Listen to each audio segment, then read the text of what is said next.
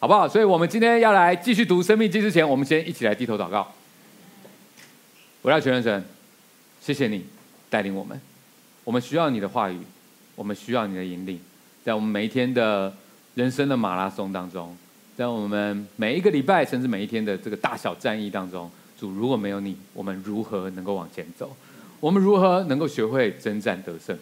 所以带领我们，今天我们每一个人啊，不管我们是认识你。啊，几十年或我们刚刚才来寻求你，帮助我们的心向你是敞开的，我们可以听懂你要对我们说的话。谢谢你，祷告奉主耶稣的名求，阿门。上个礼拜我们有提到哈，这个《生命记》啊这本书呢要怎么读哈？很重要，就是不能够见树不见林，不能够只看到钻研这些律法的细节，然后忘记了整个《生命记》它的大故事是为什么发生的。也就是说。到底摩西他为什么需要跟新一代的以色列人重申律法？这就是《生命记》的意思啊！重申律法，这是因为上一代的以色列人啊，他们对神失去了信心。我们怎么知道他们失去信心呢？这失去信心表现在一些部分，包含第一，对他们在日常生活上面失去了对神的倚靠，所以常常抱怨。第二个，他们在信仰的群体当中轻看了神的权柄，以至于他们会污蔑神所安排的领袖。再来，他们忘记最终的目的是什么？神呼召他们，最终是要来打胜仗的，是要夺回属于他们的应许之地迦南地的。因此，神就按着这上一代的以色列人他们的悖逆，宣告那个时代只配在旷野当中飘荡，而只等到四十年之后，新一代的以色列人兴起。我们说这个他们是在旷野长大的 KK，对不对？旷野 KK 们他们起来之后，好，再来由新世代接续上一个世代没有完成的任务。OK，那所以如果你有印象的话，上个礼拜我们也提到。这个呢，就很像什么？很像是上帝免费送了一个法拍屋，记得吗？OK，呃，但是在法拍屋里面有没有住人？有，而且是住着一群凶神恶煞。你得想办法把他们赶走，这个房子才算是你的。那上一代的以色列人呢？他们差不多在巷口啊，就很害怕，就跑了，这样，连试都不敢。所以新一代的以色列人，他们算是跟着摩西走到了法拍屋的楼下，然后摩西把大家聚集起来来讲话。这讲话的内容呢，大致上就是说：各位，我们只有借着神的同在，才有办法成功。但是我老人家确定是只能走到这儿了，不能够再继续下去了。所以这是你们的未来。你们要不要拿出神喜悦的态度？要不要完完全全顺服神的意思，来经历神他不可思议的祝福？还是你们要像上一代一样三心二意？那就看你们自己了。所以呢，就在约旦河东啊，摩西呢就把这个整理过的这个律法。清清楚楚的向下一代的这个新一代的以色列人宣告，好让他们可以做出属于自己的决定。好，接着摩西就把带领的棒子交给神所拣选下一任领袖约书亚了。所以，如果我们回到这整个摩西的这一个讲话的最开头，他是怎么样的呢？我们一起来念这段经文，请出埃及记第呃第四十年。摩西在约旦河东的摩押地讲律法说：“如今我将这地摆在你们面前，你们要进去得这地，就是耶和华向你们列祖亚伯拉罕、以撒、雅各起誓应许赐给他们和他们后裔为业之地。”好，这是生命记第一章。摩西刚开始讲话的时候，告诉他们：“OK。”你们要准备好要进去喽，所以他开始讲这些东西很重要，你们要听。接着他从第一章到第第十章开始讲他们上一代发生了什么事情。再来从第十一章讲到二十八章，说到了，因此各位，我们新一代的人，你们进去之后，你们要注意哪些事情？我没办法陪你们进去，但这些是你们要注意的事情。当他讲完之后，该讲的都讲了，最后他怎么说呢？我们再一起来念，请看呐、我今日将生与福、死与祸，陈明在你面前。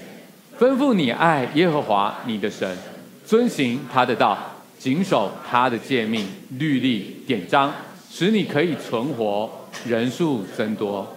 耶和华你神就必在你所要进去得为业的地上赐福于你。倘若你心里偏离，不肯听从，却被勾引去敬拜侍奉别神，我今日明明告诉你们，你们必要灭亡。在你过约旦河进去得为业的地上，你的日子必不长久。这是三十章，我们继续念下去哦，请。我今日呼天唤地的向你做见证，我将生死祸福陈明在你面前，所以你要拣选生命，使你和你的后裔都得存活，且爱耶和华你的神，听从他的话，专靠他。因为他是你的生命，你的日子长久也在乎他，这样你就可以在耶和华向你列祖亚伯拉罕、以撒、雅各起誓应许所赐的地上居住。他的头跟尾讲话的头跟尾是不是串在一起？他老人家有没有讲着讲着就忽然忘记他在讲什么，然后讲到别的事上？好，感谢神，他没有像。啊，我们一样哈，他完全记得他说这些话是什么，而且你可以看得出来，他说这些话是随便说说的吗？他非常认真，上面描述他是怎么说这些话的，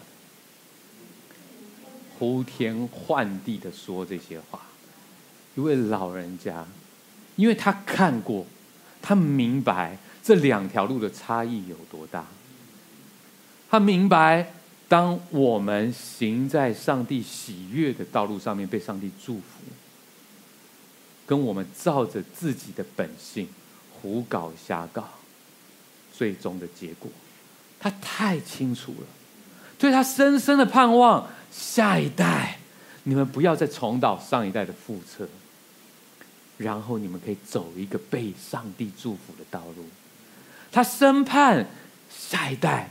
你们会比我们做的还要更好，我相信这是所有的上一代对下一代的期许。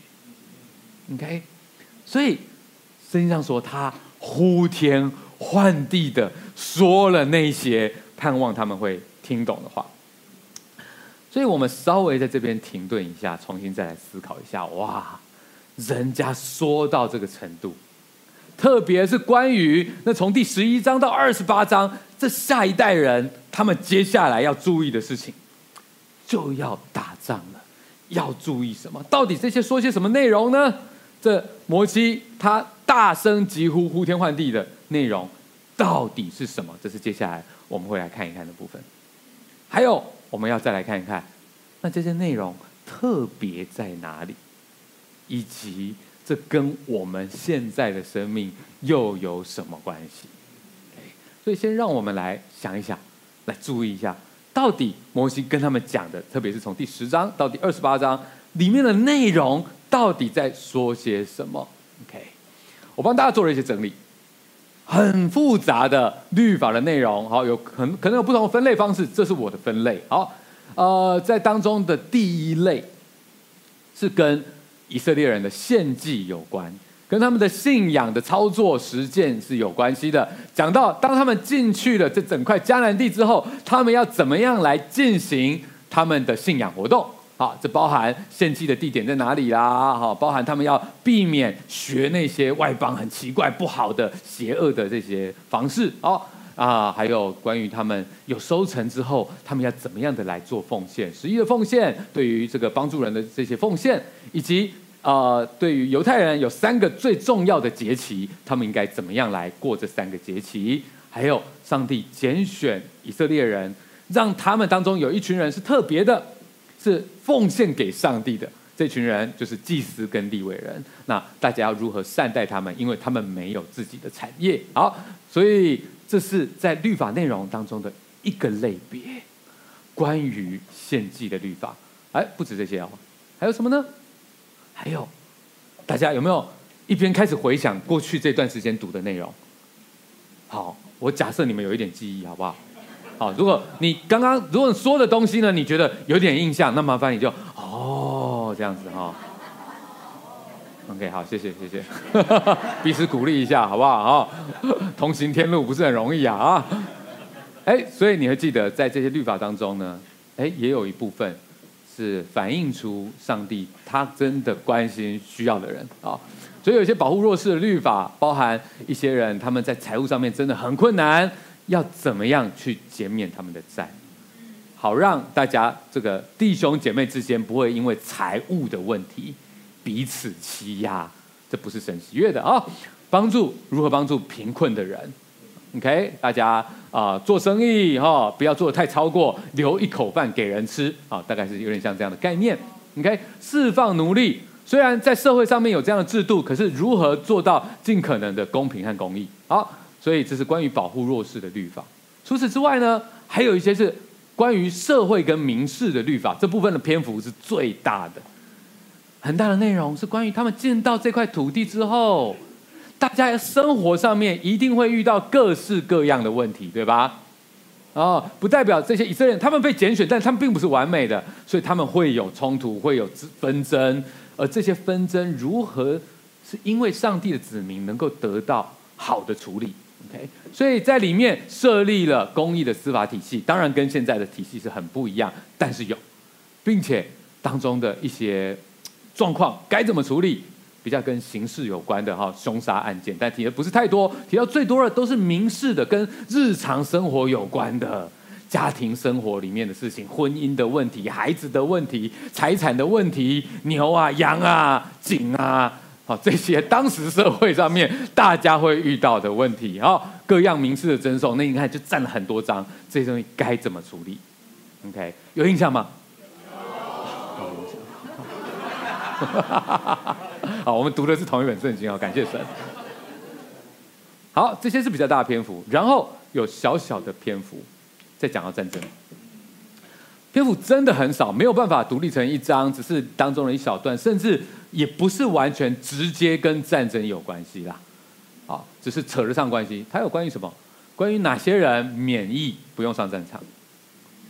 呃，关于要打仗之前给人家一个机会，问人家要不要投降。OK，都还没有牵扯到战场上面该怎么进行哦。还有军营里面的清洁问题，这也不直接跟战场有关啦，哈，但是勉强有关系。还有。记得要消灭亚玛力人。好，亚玛力人他们不是在应许之地里面应该被赶除的人，他们是在来的路上有人对他们很过分，所以上帝说这些人要记得之后他们是被审判的。所以你们在迦南地这边把人赶走之后，要记得要施行对他们的审判。OK，所以也跟他们主战场是没有关系的。好，勉强跟战争有关，放到这里。再来，再来，再提到了。你们会过约旦河，进入到那整块地。进去之后，你们要做一件很特别的仪式。这个仪式真的很特殊，要立石头，那边的大石头不能够用削过的石头，立石，然后在上面献祭。然后呢，在那个地方前面有两片大的山坡，有六个支派的人要在其中一片山山坡上面宣布祝福。另外六个支派的人要在那山坡上面要宣告，如果我们没有照着上帝的话做，就要被咒诅。然后其他人就要说 Amen Amen，这样很惊人的一个行动剧啊。OK，告诉他们进去之后你们要做这些事情。好，透过这种行动剧的方式来提醒大家，就是这个这整件事情是什么。好，这是这就是整个生命记里面。整理出来的律法内容大概是像这样。好，那这些内容是要干嘛的？哈，第一个部分，这些内容是要给后来的君王做治国的提醒的。我们来念《申命记》十七章这段经文，请。他登了国位，就要将祭司利未人面前的这律法书为自己抄录一本，存在他那里，要平生诵读，好学习敬畏耶和华他的神，谨守遵行这律法书上的一切言语和这些律例，免得他向弟兄心高气傲，偏左偏右，离了这诫命。这样，他和他的子孙便可以在以色列中，在国位上长年长日久。哦，他要君王知道如何把神的话用在他的国家里，为的是让有权力的人知道谦卑，知道如果没有上帝的话来做基础，即便他拥有最大的权柄，人也是枉然。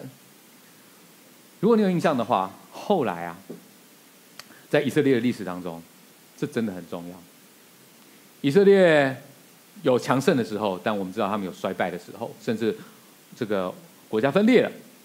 在他的南边的分裂的这一这一国叫犹大国，后来有个王叫约西亚王。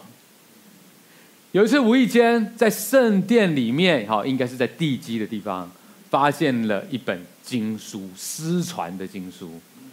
到了一个程度，就是这些经书已经都不见了，都不在了哦。OK，但是被找出来了。他去读，惊为天人，因为他一读，他就了解到他们过去这些年来是如何走向衰败偏颇的。于是他开始了一连串的改革跟复兴，使得国家的命运有了扭转。而那一本。扭转乾坤的经书，一般认为就是《生命记》，所以你就知道这本书是多么的奇妙。而这个内容，这些这些律法的内容呢，它不是只是给君王听的，他也要让百姓们可以世代传承下去。每七年念一次，好让后来的世代没有听过律法的世代，他们可都可以听见。在《申命记》三十一章，我们来念，请摩西吩咐他们说。每逢七年的末一年，就在豁免年的定期祝棚节的时候，以色列众人来到耶和华你神所选择的地方朝见他。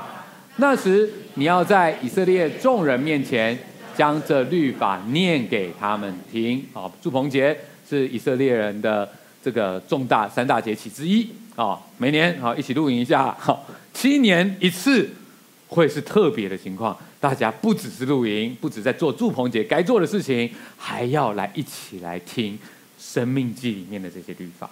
OK，所以我们大概讲了刚刚说哦，大家对于这个内容有一个概括性的了解。重点是它特别在哪里？那些内容你们可能最近也都读了。当然，有些人，如果你仔细去读，你之前你对于旧约不是很了解的人，哇，你可能有点辛苦啊，因为你读起来会发现，这跟当时的文化跟现在的社会有蛮大的差异的，所以不是很容易消化。OK，我明白的。但是有一些已经读过很多次旧约的弟兄姐妹，很可能你已经习惯了，所以你读的时候，你知道说，哎，就算有一些内容读不太懂。有些地方不适合直接应用在我们现在的环境，不过没关系，因为那就是旧约以色列人的律法。我知道那背后反映出神他重视的价值，嗯，是没错，是没错。不过我不知道你有没有注意到一件事情哦，就是这一些内容啊，刚刚讲的这些内容啊，它当中只有一个很小的部分跟打仗有直接的关系。绝大部分的内容都是在讲以色列人他们进到迦南地之后要怎么样过神喜悦的生活。你说，嗯，对啊，是这样，没错，是没错吧？对不对？说那这有什么问题吗？内容当然没有问题。不过有时候我们对圣经的内容呢太过理所当然时，就会忽略了它的特殊之处。问题。不在内容它是怎样，而是在内容为什么不是另外一个样子？各位，我们再来想一想哦，要记得，这是摩西跟新一代以色列人谈话的最后最后内容。紧接着就要干嘛了？这一批新的以色列人，他们就要上战场去打仗，兑现应许之地了。请问，在打仗之前的最后谈话，应该是什么样子的呢？内容应该是什么呢？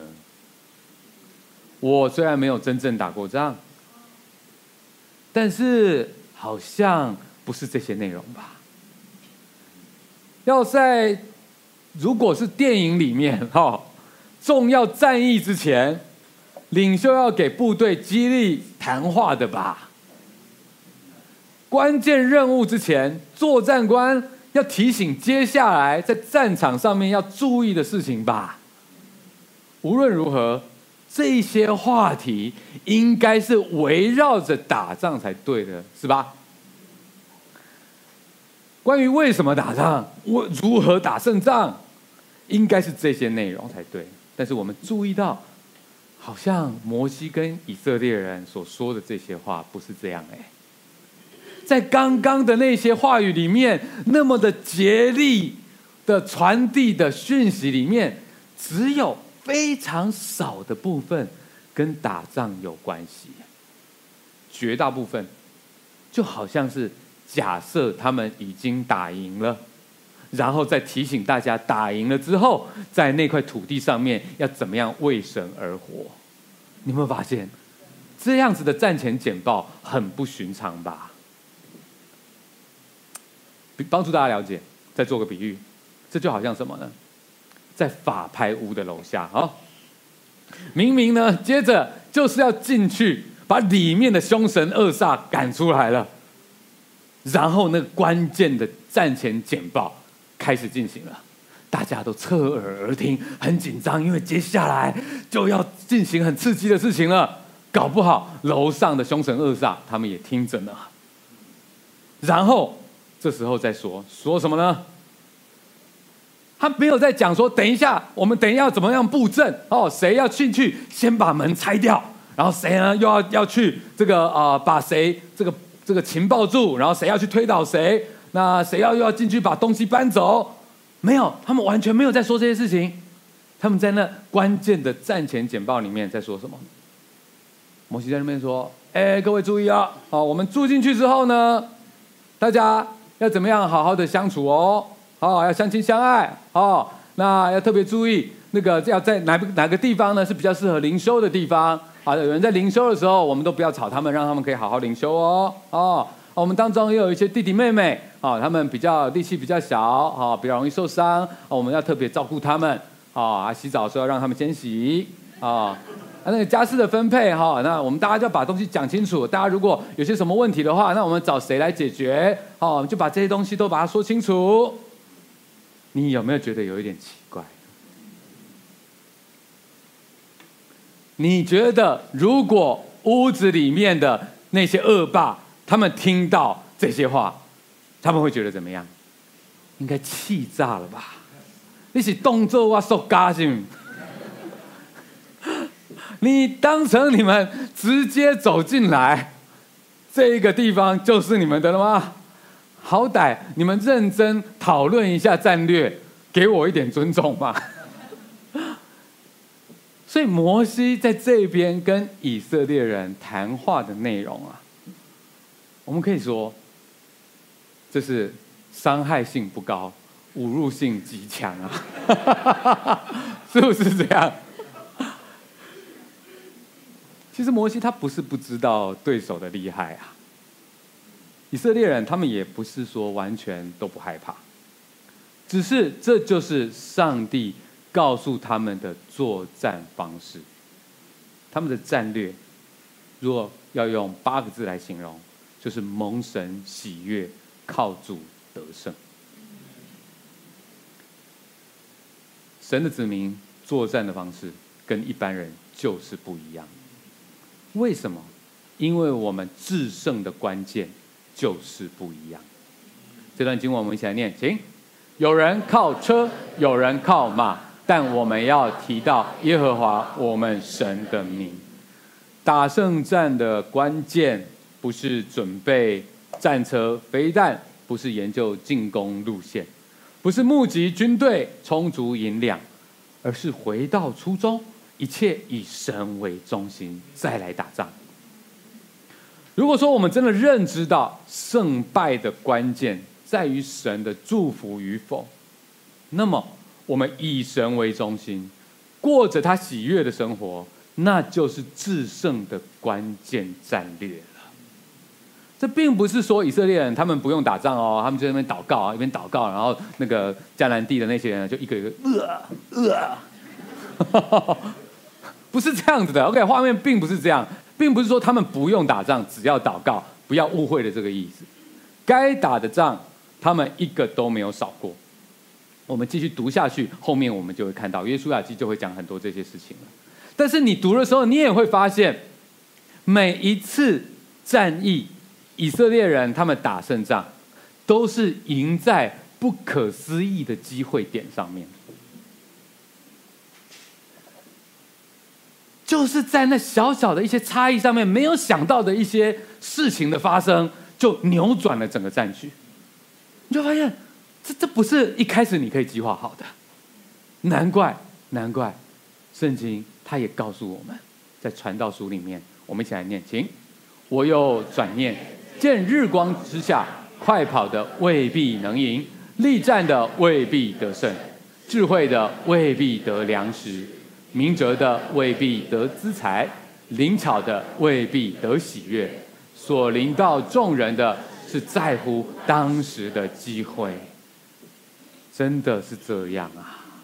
这个话不是只是在说啊，这就是人生呐、也不是只是在说哦，我们要把握机会啊。没有没有没有，你如果整个看懂串起来的话，你就明白，这在讲的是机会是在谁的手上。我们真的要谦卑，因为机会是在上帝的掌权当中，这才这才是他真正要说的话。他给你就是给你，他不给你的，你怎么样都没有办法。台湾话我们说弄整，钻了自己用很多自己的方式想要获得。没有用的，不论是求学、交友，甚至是做生意，真的要谦卑一点。我们很需要学习靠主得胜的秘诀。我相信你一定也经历过这些事情。前一阵子听到一个弟兄跟我分享，他在准备一个考试，很认真的准备，然后后来有人告诉他说：“你既然都准备这个考这个，那你不如也准备另外一个这样子。”好，然后就啊，好了，报报。但是他根本。没有心心思，也没有没有时间啊，想要去准备另外一个考试，那就只是报了而已。那么他在考他本来的考试，考考着考着就发现很不顺利。然后另外一个考试，他没有什么准备的，却发现他在之前翻一翻的内容全部考出来，然后他就上了那个他没有准备的考试。你说他不需要努力吗？你说他不需要去考试吗？不是，他一定要努力，他也一定要考试。但是我们生命里面有太多的事情告诉我们，我们以为征战的方式，跟真正因为上帝在主导，所以能够得胜的方式，可能有不一样哦。如果我们没有认清那个事实，我们很努力的想要准备各样的打仗，可是你却会发现非常的焦虑，甚至你会完全会白费你的心思。为什么？因为这就是我们每一天的生活啊，各位，所以这真的要接下来再讲，这跟我们有没有关系？很有关系啊！我不知道你最近在打什么仗啊，但是正常的人每天都要打点仗的吧？不容易啊，活着不容易啊，很多的仗要打啊。感谢神，他告诉我们这个战略，那个时候有用，现在仍然有用。他给了我们一个角度，很不一样的角度，好像你戴上一副新的眼镜。本来你看你在面对的事情是这样，但是当新的眼镜一戴上来之后，忽然发现，不一样了。有什么不一样？我们来念以弗所书第六章这段经文，请。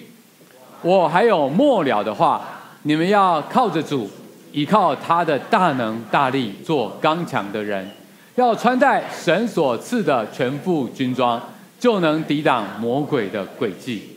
因我们不是与属血气的争战，乃是与那些执政的、掌权的、管辖这幽暗世界的，以及天空属灵气的恶魔征战。所以要拿起神所赐的全副军装，好在磨难的日子抵挡仇敌。并且成就了一切，还能站立得住。很多弟兄姐妹，你已经很熟悉这段经文了，对不对？如果你在主日学长大，或者你有当过主日学老师，你看到这段经文，你就已经想到那个劳作要做什么了。全副的那些属灵军装，对不对？OK，很熟了啦。但是这一段经文跟我们每一天的生活有什么关系？他在告诉我们。有一个滤镜，是难以想象的。那种滤镜，不是弄上去之后让你会变得漂亮、皮肤变好的滤镜，而是让真实的世界反映出来的滤镜。甚至像多年前的一部影片《骇客任务》（Matrix），你吃下了一个药丸之后，你会忽然发现这个世界的真相是什么？那就是这边在说的话。那，当你明白了上帝所说的这些东西是什么，这个征战跟你眼前所看见的恐怕不太一样。我们的战场虽然有时候看起来像是表面上的成绩的高下、财务累积的多少、成就的高低，甚至健康的好坏，甚至是情绪。的变化，这些人生的挑战，有时候我们觉得这就是我们的战场。有时候我们觉得我们的敌人看起来像是我们的竞争对手，我们敌人看起来像是那些伤害我们的人、攻击我们的人。可是圣经这边却提供了另外一个观点：当你戴上去之后，你就发现一切被重新定义了。他重新定义了战场是什么。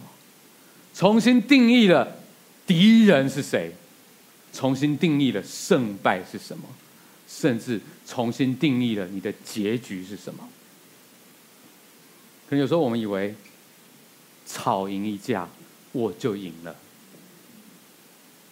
有时候我们以为拿下那个订单我就赢了，有时候你以为超越那一个对手你就赢了。神要我们去意识到，在那个看不见但是却真实的属灵战场上面，撒旦他才是最大的敌人。他想尽办法要把你的注意力从神那边夺走，要让你失去对神渴慕的胃口，要你忘记上帝对你的恩典。要让你忘记去依靠他的力量，所以如果我们忙着打所谓的日常的战争，忙到忘记了神，那到底是谁赢了呢？如果你为了要给对方好看，然后做了神不喜悦的肮脏手段，说了神不喜悦的话，那到底是谁赢了呢？如果你赢了全世界，却失去了你的灵魂，那又到底是谁赢了呢？所以很多时候，基督徒，我们想到在以佛所书这边所讲的属灵征战，我们就觉得啊，我懂，我懂，对，所以我们要很依靠祷告，很依靠灵修，然后读经、祷告，这样来打赢撒旦，是没错。当然，祷告很重要，读经很重要。可是整个以佛所书，他在讲属灵征战的时候，他并不是只有讲读经跟祷告而已哦。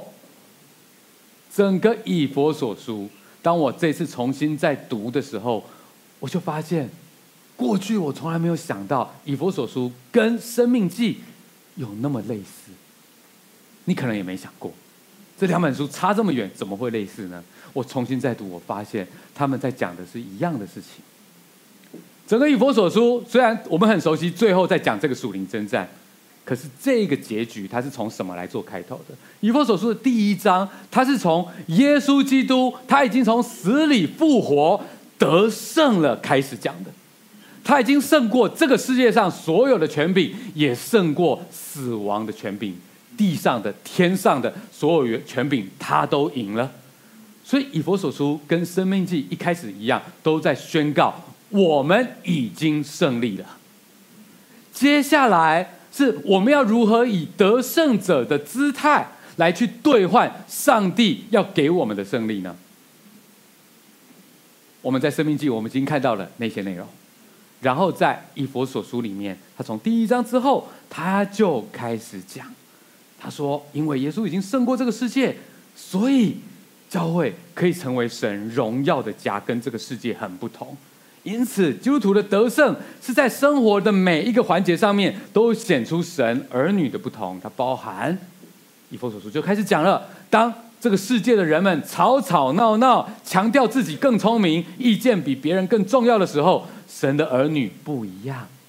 神的儿女追求谦卑、合一，这就使得教会得胜了。接着他在讲，当这个世界的人追求放纵、低俗的娱乐，而神的儿女却口里常说感谢的话，彼此真实的相爱。赞美神，这就是神国的文化对于世界文化的胜利了。接着，以弗所书再继续讲，讲了家庭生活里面的日常的互动。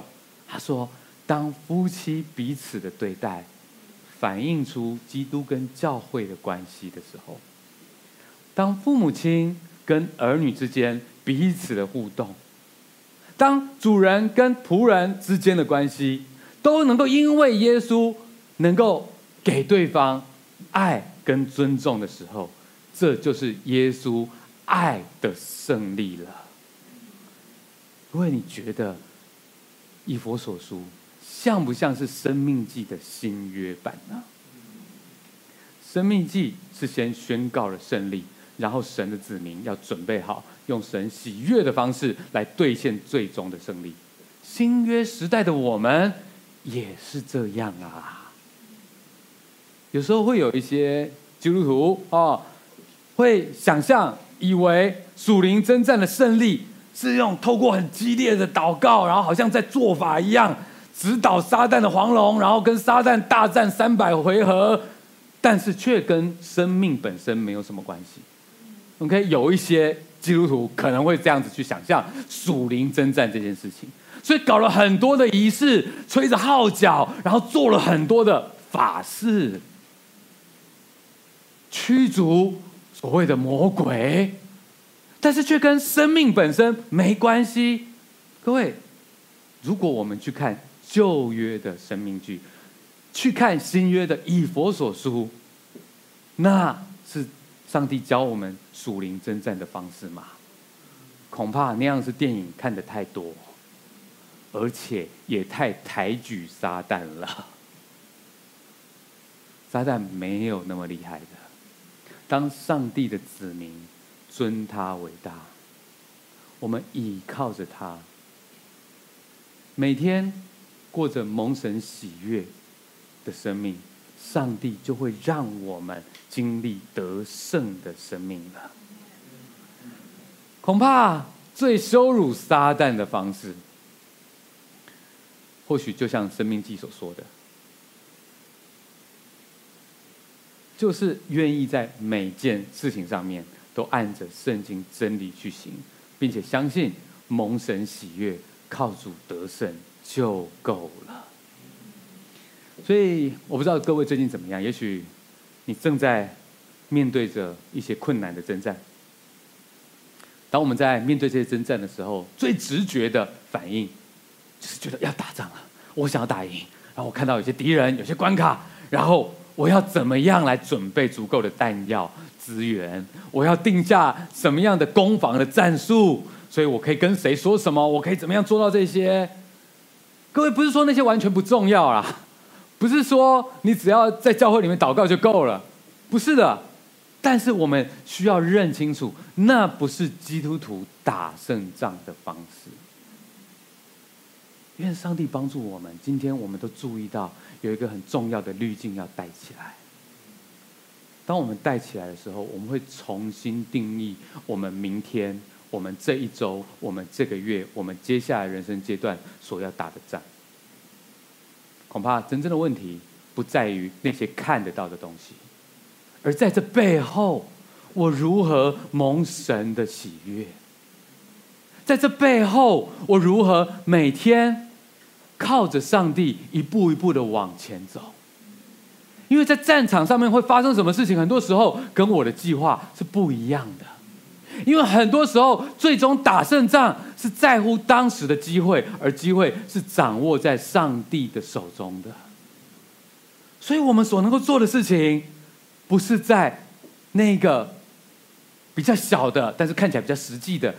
战略呃战术面找答案，而是回到更高的战略层面，也就是在圣经里面所告诉我们的，神的子民打胜战的唯一战略，就是蒙神喜悦，靠主得胜。我们即将面对新的一个礼拜，接下来的生命。我要各位闭上眼睛，来想一想，接下来让你担心的那件事情是什么？让你觉得会烦恼的那个 deadline，那个死线，那个关于什么？那让你晚上会觉得睡不好觉的那件事情是什么？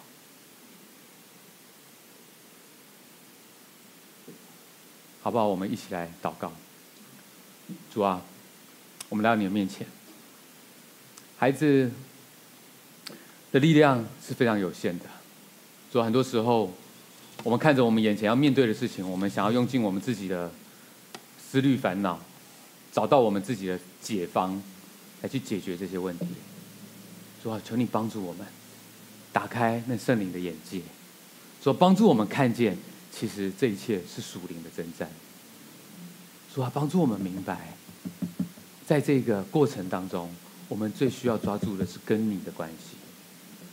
主啊，帮助我们明白，我们真的不能够为了我们赢得我们想要赢得的东西，而失去了上帝你对我们的喜悦。所以主啊，有可能我们的过去也走偏过，有可能我们用了不好的方式来征战。甚至我们只是凭着我们自己的血气的力量来打仗，所以上帝，如果我们被你管教了，主，我们要谢谢你，你还愿意管教我们，因为你看我们是你的儿女。但主啊，帮助我们把下垂的手、发团发酸的腿能够重新再挺起来，帮助我们明白你已经宣告我们是得胜的，所以我们不是在那边紧张会不会打赢，而是主要，帮助我们知道怎么样以得胜者的姿态来往前走。主要，帮助我们，帮助我们去在每一天的灵修、每一天的祷告里面，我们渐渐的看清楚，眼前有些东西我们其实可以失去，没有关系；眼前有些东西我们没有抓住，没有关系。可是上帝，我们走在蒙你喜悦的道路上面，上帝，我们明白那最终的结局，它已经是确定的，那是一个得胜的生命。所以上帝帮助我们，帮助我们这些弟兄姐妹，帮助你的子民，可以越来越明白怎么样打胜仗。主要也帮助在我们当中有一些可能刚开始认识你的朋友，他们会明白，也从身边的弟兄姐妹身上看到，一走向一个得胜的生命是多么蒙福的一件事情。主要谢谢你听我们的祷告，将祷告奉主耶稣基督的名求，阿门。好了，最终各位得胜的儿女们，让我们最终一起来唱。这一首诗歌来迎上最终美好的结果，让我们再起来。